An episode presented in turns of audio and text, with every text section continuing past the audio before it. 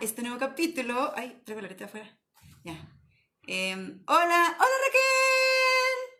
Eh, no sé, no sé quiénes más son los demás, pero bienvenidos. Hola Israel Guerra, bienvenido. Hola Elia y el morro, ¿ya lo sacaste? Osfabeli Diteos. Uy, qué bonito nombre. Raquel Ruiz, oye, ¿sabes qué? Como que yo siempre que siento que los nombres raros se juntan. Fíjense, en mi primera banda, mi baterista con el que tocaba se llamaba Shell. Yo me llamo Junue, Shell, nombres raros.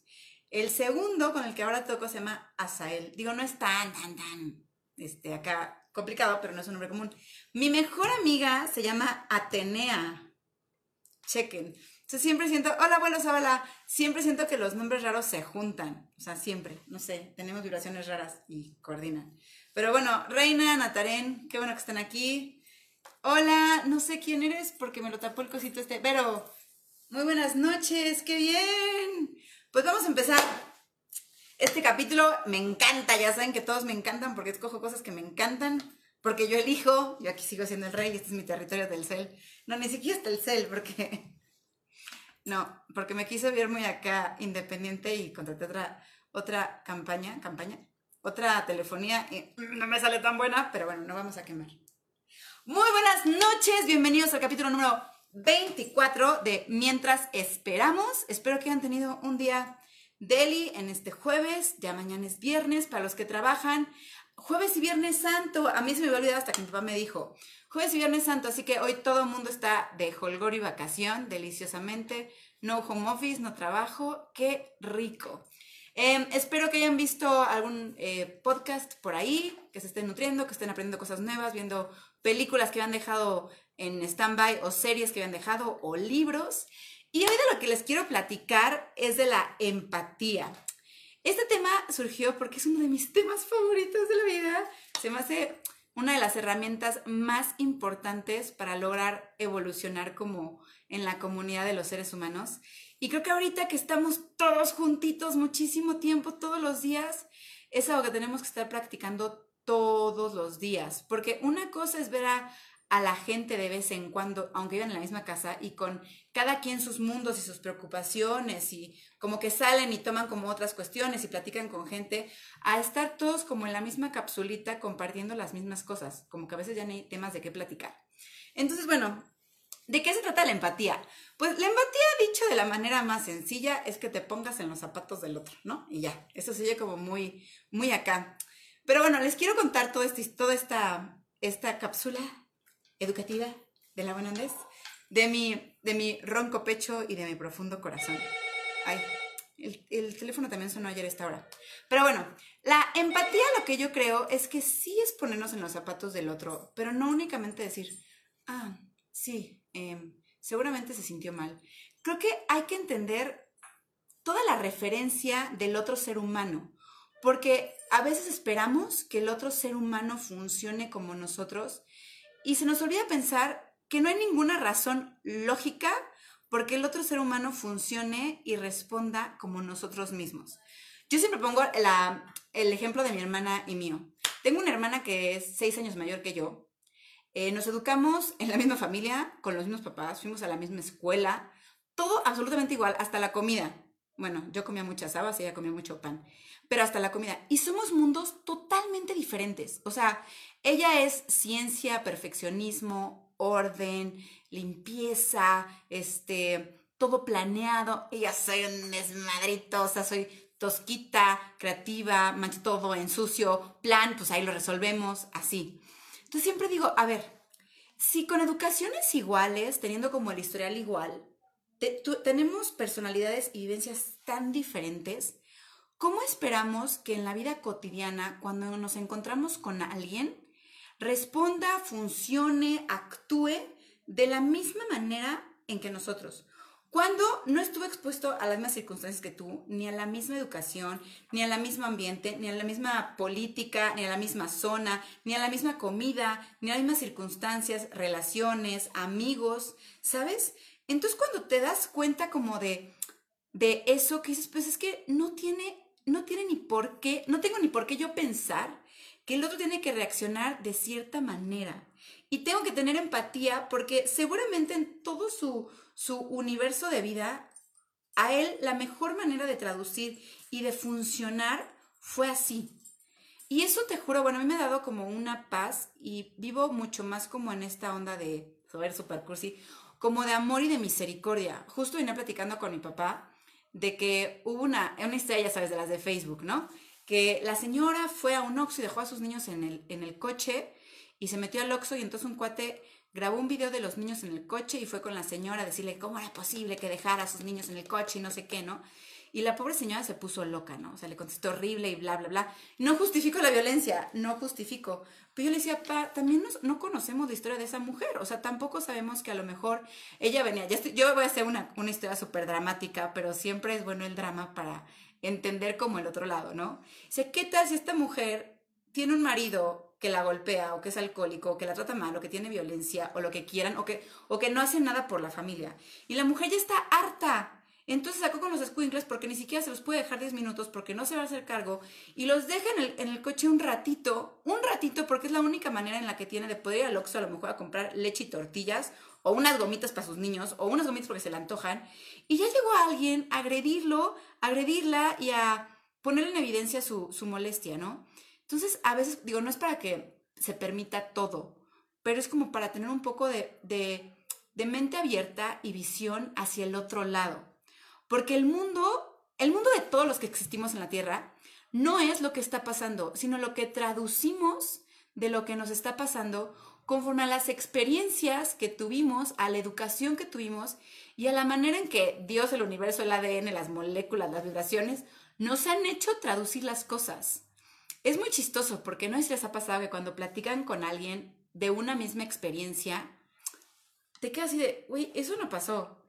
Y no fue tan exagerado. Y eso tampoco. Una misma experiencia puede tener dos connotaciones totalmente diferentes. Para alguien pueden ser terribles y para alguien pueden ser increíbles.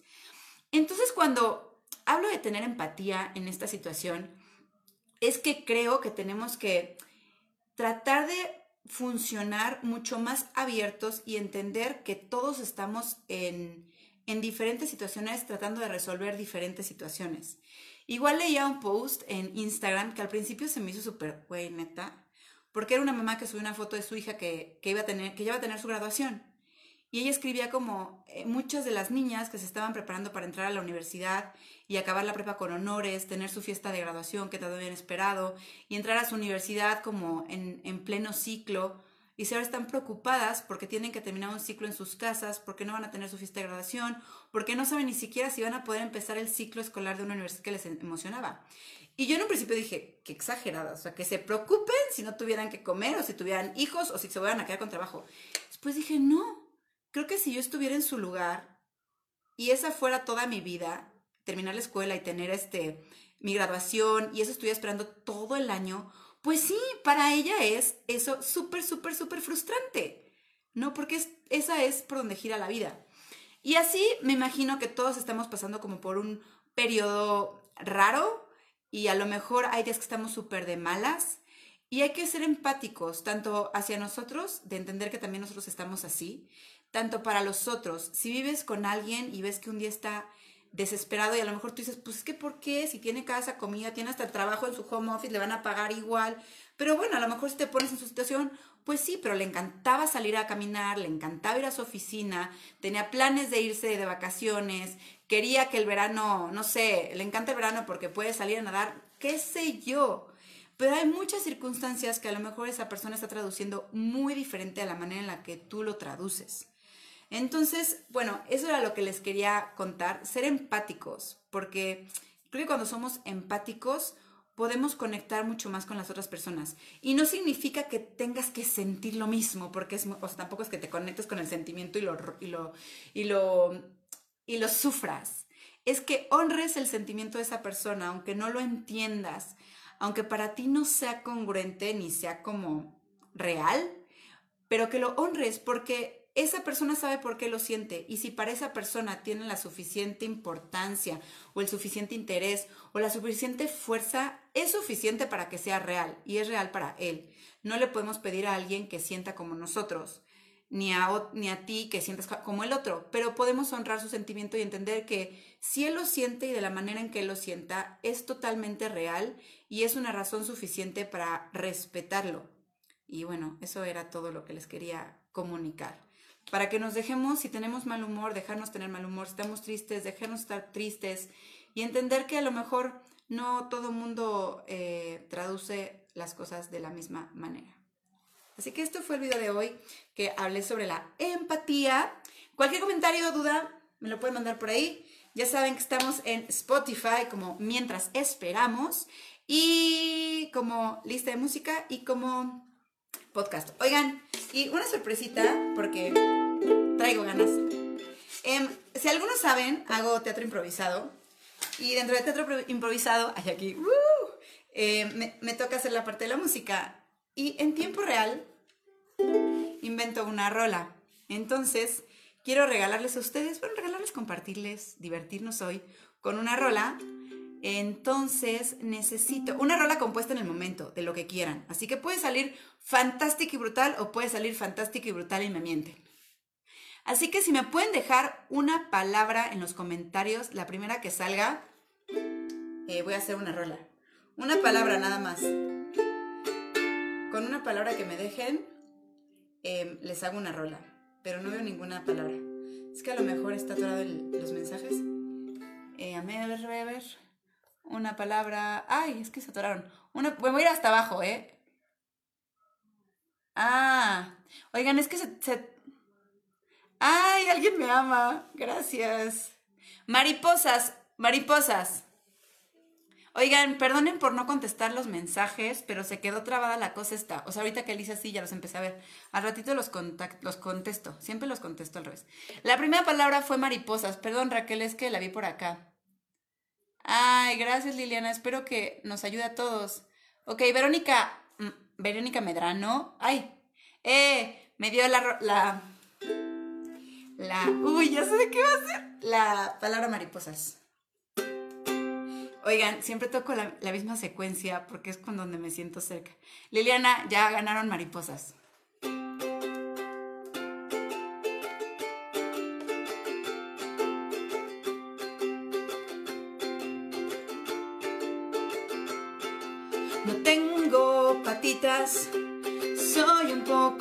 Me arrastro por la tierra y soy algo gracioso como mil hojitas también, un poco de frutitas allá y si me pisas, me vuelvo gel. Yo creí que solo era un gusano, pero saqué alas de los brazos, pero creí un gusano, pero saqué alas de los brazos.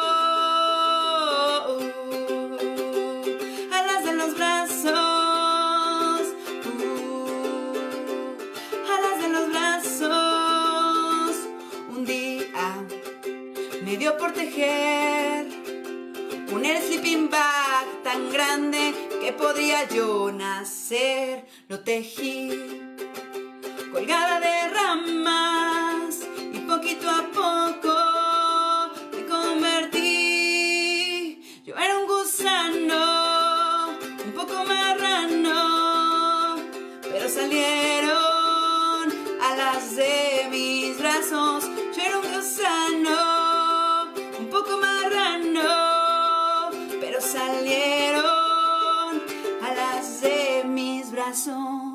Les contaré que antes de renacer pensaba que todo estaba por desaparecer.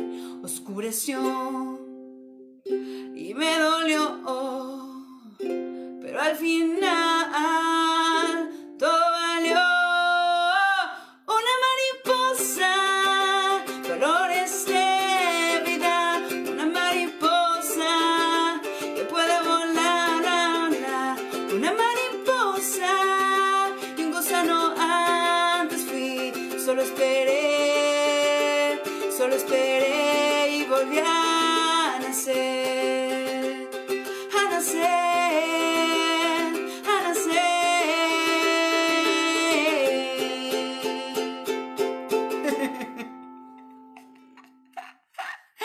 Bueno, sí, era un gusano marrano porque rimaba. Oigan, espero que les haya gustado y no fue la mejor rola de la historia. Pero saben que, este, ahorita que estaba haciendo la rola, justo dije que, pues esta cuarentena nos puede hacer, hacer, nos puede hacer hacer eso que hicieron las mariposas, ¿no? O sea, va a ser un momento como de oscuridad, no quiero verlo como oscuridad, como de transformación, ajá, como una mariposa. Y a lo mejor podemos ver que todo estar negro, gracias.